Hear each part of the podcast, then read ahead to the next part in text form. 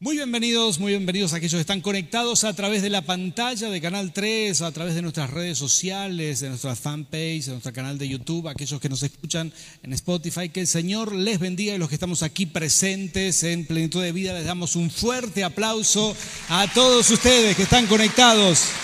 Que el Señor les bendiga, que puedan ser parte de este mensaje y de la experiencia que tenemos aquí. Muy bien, ¿cuántos hay aquí con hambre y sed de la palabra del Señor? Amén. Y aunque hoy vamos a orar por milagros, yo quiero compartir la primera parte de una serie. Esta, esto es una serie la cual realmente vengo orando hace mucho tiempo. ¿sí? Esta, esta serie se llama La cultura de plenitud, que es la cultura del reino. ¿sí? La cultura de plenitud. Tiene muchos aspectos, Muchas cosas vamos a tocar, hoy vamos a hablar de un tema muy específico, pero voy a mencionarte algo rápidamente. Todos tenemos, todos vivimos en una cultura social, ¿sí?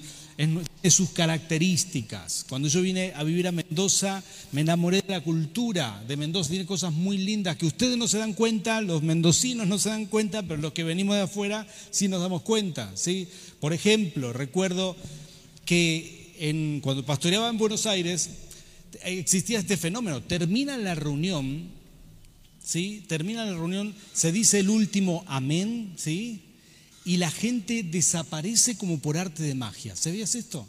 Nadie se queda, eh, la, la, gente sale disparada porque hay que ir al colectivo, que esto, que lo otro, no sé, cada uno tiene sus cosas que hacer. Nadie se queda a charlar. Pero acá en Mendoza no es así. ¿Cuántos dicen amén a eso? Terminan la reunión y a los hermanos los tenés que echar de acá. Hasta que no le apagás la luz, nadie se va porque le gusta, y esto es un fuerte de la cultura que le gusta compartir. Y, esto ha sido muy bueno para generar relación, a nosotros nos ha servido muy bien y em, digamos que tiene sus elementos fuertes. Como cada, para darte un ejemplo, cada cultura tiene sus elementos fuertes que se pueden aprovechar para el Evangelio y hay que saber aprovecharlos, ¿no? hay que saber encontrar esos elementos maravillosos de la cultura. Eh, la cultura social es definida por eh, Newstrom y Davis en 1993 como el medio ambiente social, escúchate esta, medio ambiente social de las creencias creadas por los seres humanos, las costumbres, los conocimientos y las prácticas que definen la conducta eh, convencional de una sociedad. En otras palabras, son todos esos elementos que están flotando en el aire que hace que seamos como somos, ¿sí? esas formas que tenemos, que, nos caracterizan a todos. Bueno, esto es, esto es la cultura social. Curiosamente, bueno, cada ciudad, cada lugar del mundo tiene su cultura social. Curiosamente, el reino de Dios tiene su propia cultura. Somos una cultura dentro de una cultura. Ahora sos cristiano, ahora tenés una cultura cristiana. Y estás dentro de una cultura, en nuestro caso, mendocina, ¿verdad? Y tiene muchos elementos que van muy bien de la mano y hay elementos que no. Y, la madurez quizás está en aprender a discernir a qué cosas le vamos a decir que no y a qué cosas le vamos a decir que sí porque entendemos que nuestra primera cultura es la del reino. Y ahí me hubiera encantado que digan amén, aleluya, ¿verdad? Nuestra primera cultura, es decir, hemos adoptado una nueva cultura que es la del reino. Vamos a hablar de unos cuantos elementos, esto vamos a enseñar más adelante también, pero hoy vamos a hablar de un elemento muy característico de la cultura del reino, que es una vida de adoración. En la cultura, la cultura social, hay mucha música y hay también eh, creencias, reverencias, no sé, hay personas que tienen muy en alto algo, a veces socialmente se tiene muy en alto algo, pero la adoración en la Biblia es distinta. Y la iglesia tiene una cultura, parte de la cultura, la adoración.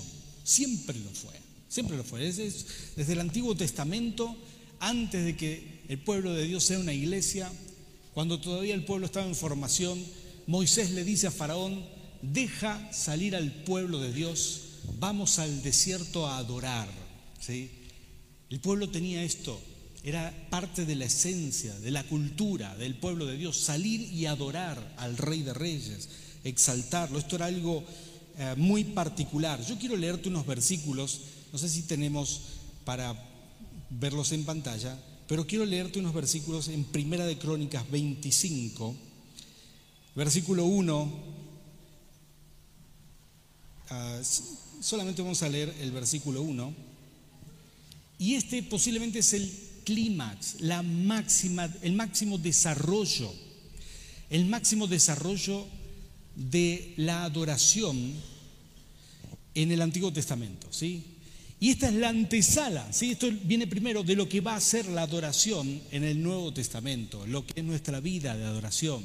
A mí me encanta, me encanta em, tener un tiempo devocional en mi casa. ¿Cuántos de ustedes les gusta orar o tienen esta costumbre de orar en sus casas, en sus hogares? ¿Sí? ¿Hacen esto a menudo? Y adorarle al Señor, quizás, poner adoración, cantar. ¿Cuántos de ustedes cantan al Señor? cuántos, qué maravilla. Esto es otra cosa maravillosa de nuestra cultura. A la gente le gusta cantar, ¿sí? Y, y esto es muy curioso porque la adoración no necesariamente era música en el Antiguo Testamento, ¿sí? La adoración era adorar, era la reverencia al Señor, el reconocimiento de quién era Dios. Se adoraba hasta con sacrificios, con ofrendas, se adoraba de muchas maneras escribiendo salmos. Había muchas maneras de adorarle al Señor. Moisés escribía salmos ya. Pero la adoración con música empieza con David. Cuando él estaba pastoreando, cuando él cantaba al Señor y empezaba a escribir sus propios salmos y nadie lo veía más que el Señor. ¿Cuántos piensan que quizás hay momentos que nadie te ve? Bueno, el Señor te ve y si le adorás más todavía. Ahora te voy a explicar por qué. Pero ahí estaba David adorando al Señor, teniendo esa relación, esa experiencia con Dios. Y cuando David llega a ser rey, no solamente que adora, sino que él, él, hace un nuevo tabernáculo. Vamos a hablar de eso en algún momento, pero aquí está el versículo 1. Para el ministerio de la música. Así comienza. Y dice, David y los comandantes del ejército. Atención con esto, ¿qué tendrá que ver el ejército con música? Bueno, pero presten atención a estos detalles. Dice, apartaron a los hijos de tres personas, Asaf, Gemán y Jedutum, los cuales eh, profetizaban acompañándose de arpas, liras y címbalos. Esta es la lista de los que fueron apartados para el servicio. A partir de, eso empieza una lista y empieza a mencionar todos los hijos de Asaf, los hijos de Gemán, que también era profeta y vidente. Quiero aclarar esto porque quizás mucha gente que nos ve dice videntes en, en la Biblia. Sí, vidente se le llamó primero a los profetas del Señor. Por ahí escuchamos de vidente, la palabra vidente nos evoca a gente, brujos, curanderos, hoy sí, pero en la Biblia los videntes del Señor eran profetas que tenían visiones. Y muchos de ellos ministraban la adoración. Este capítulo 25 de Crónicas cuenta o te muestra de alguna manera, modela ahí lo que era la máxima expresión de la adoración en el Antiguo Testamento. No solamente se hacían, sacrificios, no solamente la gente iba a llevar ofrendas al Señor, había adoración con música. Dice que mientras tocaban el arpa, la lira y los címbalos, ellos profetizaban, había un mover del Espíritu Santo ya en aquel momento. Y esto fue así tan grande que había 250 músicos, todo esto va a decir la Biblia ahí, 250 músicos que estaban dedicados a esto y, y hacían esto lo hacían por turnos, ¿sí? Y, tenían escrito en la Biblia cuenta a quién le tocaba y cuándo le tocaba según el turno. ¿Sabías esto? Como no había WhatsApp y no estaba la líder de adoración para mandar a ver qué grupo le toca, este, ahí tenía, lo dejaron escrito en la Biblia. Mirá qué interesante. Y era tan fuerte la adoración, la cultura de adoración que había generado el rey David, que ya para los tiempos de Salomón, que era un hombre de Dios, un hombre tremendo, comenzó muy bien su ministerio. Dice que hicieron la dedicación del templo y él trajo adoradores que había formado su padre y empezaron a adorar.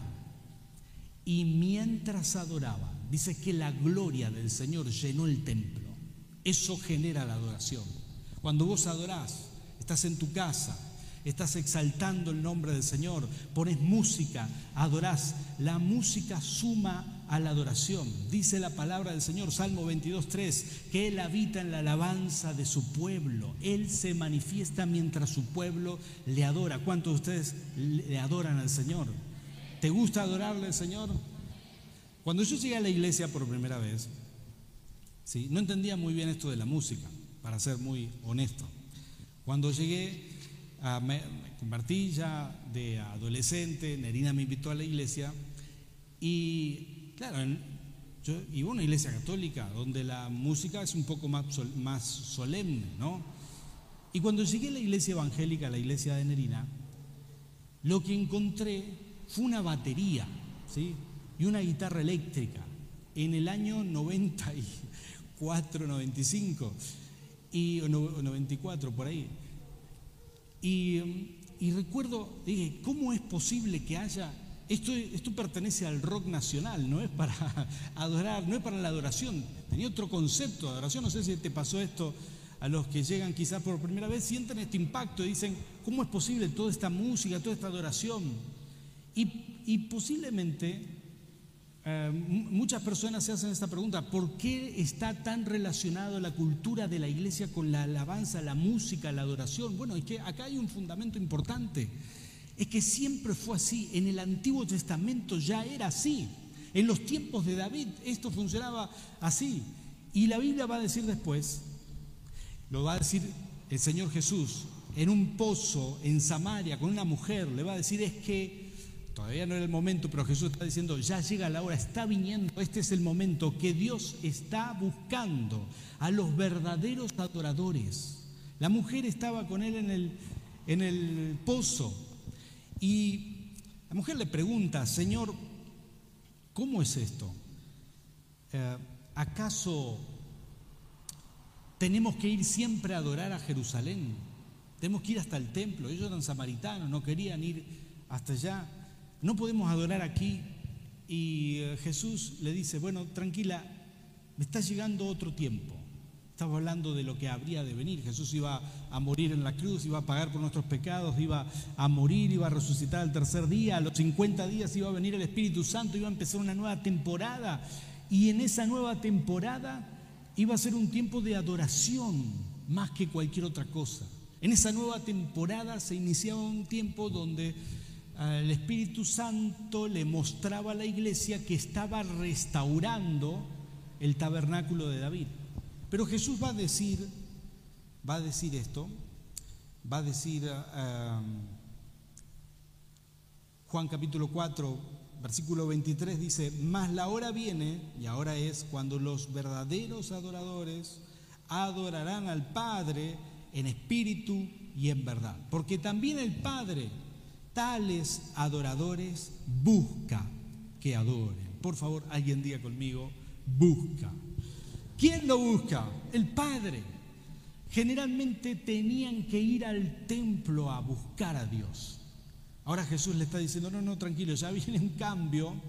El Espíritu Santo vendrá sobre los que creen y empezarán a adorar. Y a esos adoradores el Padre está buscando, los ojos del Señor están recorriendo sobre la tierra y viendo quién de corazón está exaltando el nombre del Señor, quién está arrodillado en su casa teniendo un tiempo de comunión, quién está buscándole al Señor. Nunca un tiempo de oración y de adoración pasa desapercibido delante de los ojos del Rey.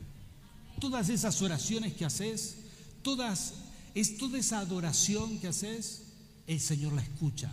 El Señor la ve, el Señor te oye, el Señor escucha tus oraciones, el Señor está atento, está buscando, buscando a quienes se animan a adorarle, quienes se animan a cantarle al Señor, a conectar la música junto con, con eh, la adoración, la música, la alabanza musical, quienes se animan a hacer eso. El Señor está buscando esto, esto es la restauración del tabernáculo de David. Hubo un momento en que el reino de David tuvo un esplendor en adoración, había profecía, había alabanza, había una manifestación de la gloria del Señor, había algo muy poderoso. Y Jesús va a decir que Dios busca tales adoradores y en un tiempo muy especial de, de la iglesia, cuando, cuando viene el Espíritu Santo, empiezan a predicar. Y estamos dando todas estas enseñanzas, vamos a hacerlo en dos veces, para poder compartir un poco de esta serie que es la cultura, la cultura de plenitud, una cultura de adoración. ¿sí? Ah, uno de los elementos será esto, una cultura de adoración. Y cuando la iglesia se estaba reuniendo a debatir cosas importantes, se preguntaban si los gentiles iban a convertirse, iban a ser llenos del Espíritu, si a los que estas son charlas muy interesantes que tenían los apóstoles y los líderes en esos primeros días de la iglesia. Nadie sabía muy bien cómo hacer las cosas, así que se juntaban a orar y a preguntarle al Señor. Y le decían, ¿qué hacemos? Somos todos judíos, pero ahora también los griegos se convierten. Ahora los romanos, un tal Cornelio se convirtió. Entonces cuenta la Biblia en Hechos 15 que ahí empezaron a discutir si iban a, pedirle a los hermanos que se circunciden o no. ¿Sabías esto? Tenían que tomar esa decisión. Le damos gracias a Dios por la decisión que tomaron al final, ¿verdad? ¿Cuántos hombres dicen amén? Imagínate ya que los hombres les cuesta más venir a la iglesia, mira si habría que circuncidarse todavía, no viene ninguno, ¿verdad? Pero en aquel momento era, esto era era así, ellos discutían a ver si se iban a circuncidar o, no. Y el Espíritu Santo les dice estas palabras que voy a leerles en Hechos capítulo 15, versículo, voy a leerlo en Reina Valera, ¿sí? Hechos 15, versículo 13 eh, dice, y cuando ellos callaron, Jacob tomó la palabra y dijo, varones hermanos, oídme, Simón ha contado cómo Dios visitó por primera vez a los gentiles para tomar de entre ellos un pueblo para su nombre. Y con todo concuerdan las palabras de los profetas como está escrito. Después de esto volveré y reedificaré el tabernáculo de David, que está caído, y repararé sus ruinas y lo volveré a levantar para que el resto de los hombres busque al Señor y todos los gentiles sobre los cuales invoca mi nombre, dice el Señor, que hace todo esto desde la eternidad, conoce el Señor su obra. Estas son las palabras que fueron dichas en ese momento. Estos hechos, capítulo 15, y la discusión que tenían se aclaró, porque ahí dice que Jacob tomó la palabra y dijo esto, citó al profeta Amós, esta era la profecía de Amós. Amós dijo que el tabernáculo de David es lo que se iba a restaurar, era lo que necesitaba ser restaurado en el futuro. Eso había dicho, había dicho Amós. Por lo tanto, esa es la palabra que se tomó en esos días y dijeron, bueno, en los días que vienen se va a restaurar. Eso significa que en la iglesia del Señor, escúchame bien lo que te voy a decir, volverá a haber, y esto es lo que el, Señor estaba diciéndoles, una adoración que llene cualquier templo con la gloria del Rey. Una adoración profética, una adoración donde los instrumentos empiezan a sonar y la profecía empieza a fluir y la adoración es profunda. Quiero decirte algunas cosas que son importantísimas. Esta era la cultura de la iglesia. Esto es lo que hacía la iglesia. La iglesia así comenzó. Tenían la cultura, tenían, estaba en su corazón, en su mente, que funcionara así. Adoraban en donde se reunían y adoraban en cualquier lugar. En donde estuvieran, adoraban al Señor. Y una de las cosas que, uno de los pasajes que más conocemos es el día que Pablo y Silas fueron atrapados y quedaron presos, los asustaron, los pusieron en el cepo. ¿Cuántos se acuerdan de esa historia? Dice que a la medianoche los pies estaban en el cepo y comenzaron a adorar al Señor. Comenzaron a adorar. y, cuenta la palabra del Señor y dice específicamente, dice así, esto de Hechos 16, 25 y 26, dice que eh, de repente se produjo un terremoto tan fuerte que la cárcel se estremeció hasta sus cimientos. Y al instante se abrieron todas las puertas y los presos, a los presos se les soltaron las cadenas. Esto sucedió para el apóstol Pablo y para Silas, que estaban predicando la palabra, los metieron presos, pero cuando tenían los pies en el cepo, cuando tenían la máxima presión de sus vidas, cuando no sabían si los iban a sacar para matarlo, lo que salía de ellos era, lo, era parte de su cultura, de su estilo de vida. Lo que salía era adoración al Señor. Lo que salía de sus corazones era exaltar. Tenían canciones preparadas, acá figura eh, algunos himnos que ellos cantaban, alabanzas, así como cantamos nosotros, era parte de la cultura de la iglesia. Si vos tuvieras que decir, ¿Qué nos, nos, distingue? ¿Cuál es uno de los elementos distintivos de la cultura del reino de Dios? Es que su iglesia adora al Señor con música y lo disfruta. Le gusta a la iglesia del Señor estar en la presencia de Dios. Disfruta esos momentos. Es parte de la cultura, de la vida. Yo recuerdo el primer campamento que fui, cuando Nerina me invitó allí a su campamento. Eran mil jóvenes, un hermoso campamento, bastante bien organizado por ser mil jóvenes, es una maravilla. Y recuerdo que en cada momento libre los jóvenes se, juntaban, esto me impactó. ¿sí? Esto hacen mis hijos, esto hice yo en, en aquel momento. Cada rato libre se juntaban, hacían un grupito, traían el mate y dos o tres sacaban la guitarra y empezaban a cantar al Señor. Como yo era creyente, perdón, era, no era creyente en ese momento, me invitaron al campamento, vi que sacaron las guitarras y, yo dije, bueno, ¿será que van a tocar algo de soda estéreo, verdad? Alguna cosa así. Pero no, lo que había en ellos era adoración. Estaban felices, adoraban. Estaban en problemas, adoraban. Y esto me sorprendió. Había en su corazón alabanza al Señor. Y como en ese momento, esto me, cautivó, en ese momento yo estaba comenzando a, tocar la guitarra, ¿sí? Eh, tenía, ya sabía tres acordes, con el tiempo ya aprendí cuatro, ¿verdad? Pero en aquel momento esto me cautivó y aprendí a tocar adoración. Y recuerdo que esas, esas primeras horas de, de esos, esos, primeros días cuando empecé a enamorarme del Señor, de agarrar la guitarra y cantar con Nerina, cantábamos canciones al Señor, recuerdo esos primeros coritos, esas primeras canciones que estaban dando vuelta por aquel tiempo y eso te marca para toda la vida. Esas canciones, esa adoración, vos veniste hoy y quizás estás buscando un, milagro de parte del Señor, pero si venís aquí y haces como Pablo y Sila y cantás y adorás en medio de tus problemas, cualquier cadena se rompe. Cualquier problema se soluciona porque en la adoración hay un poder y dice la palabra que el Señor busca a quienes le adoran en espíritu y en verdad. Cuando uno logra hacer esto, oh, yo fui un poco reticente al principio, no sé si te ha pasado esto, ¿sí? Yo dije, ¿cómo puede ser todos cantando acá? No un poquitito cursi, todo. Eh, y pensaba esto, ¿verdad?, en mi carnalidad. No sé si habrá alguien tan sincero como yo que ha vivido esta experiencia, ¿sí? ¿No? ¿Soy el único honesto o nadie lo ha vivido aquí, ¿sí?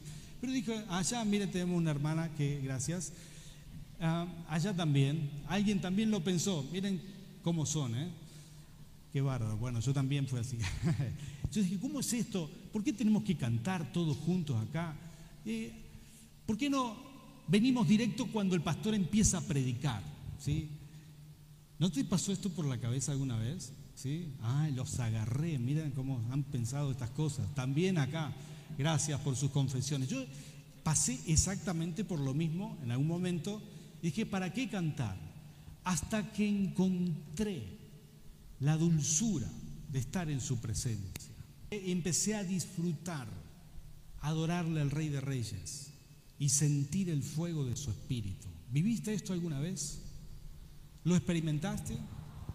Bueno, te digo, el rey David, no cualquier persona, tenía todo un batallón de personas preparadas para la adoración, gente que adoraba, gente que profetizaba. En esa lista, solo leí el versículo 1, menciona 250 personas organizadas para adorar al Señor y exaltarle. Eso no hubo nunca antes en el Antiguo Testamento y tampoco lo hubo después, porque murió David, su hijo tuvo algo de eso y después ya se borró, no hubo más.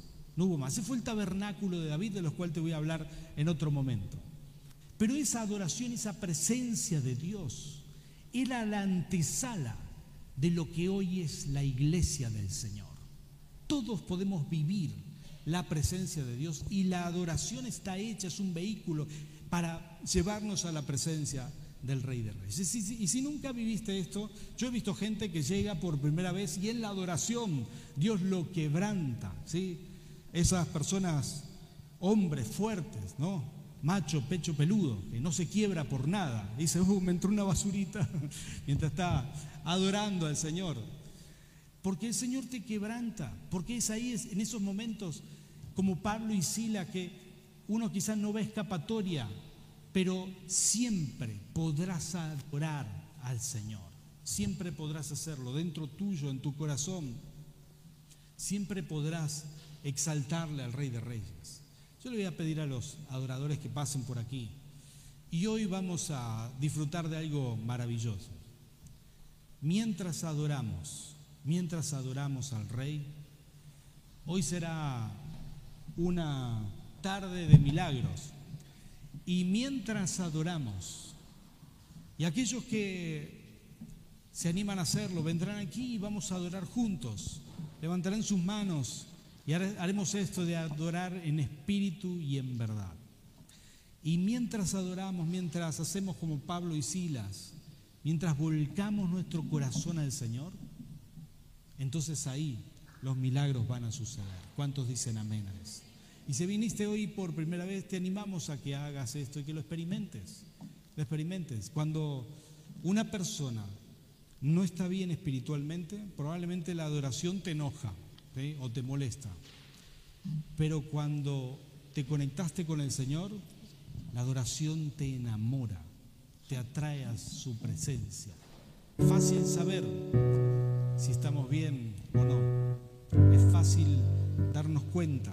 Nosotros vamos a hacer una oración aquí por todas esas personas que están conectadas y luego vamos a continuar el domingo que viene con la segunda parte de esta serie y luego vamos a quedarnos acá a orar por milagros. Pero por favor, ponte de pie y vamos a orar todos juntos por esas personas que están ahí conectados en línea para que el Señor les bendiga. Padre Santo, Señor, alabado seas, Rey de Reyes. A partir de este momento en la vida de aquellos que están recibiendo esta palabra se activa un tiempo de comunión profunda los obstáculos se rompen, las cadenas se rompen en el nombre de Jesús y cada persona que te adora comienza a recibir milagros, Rey, en el nombre de Cristo Jesús. Señor, bendecimos a cada persona que está conectada para que reciba de ti, en el nombre del Padre, del Hijo y del Espíritu Santo. Amén.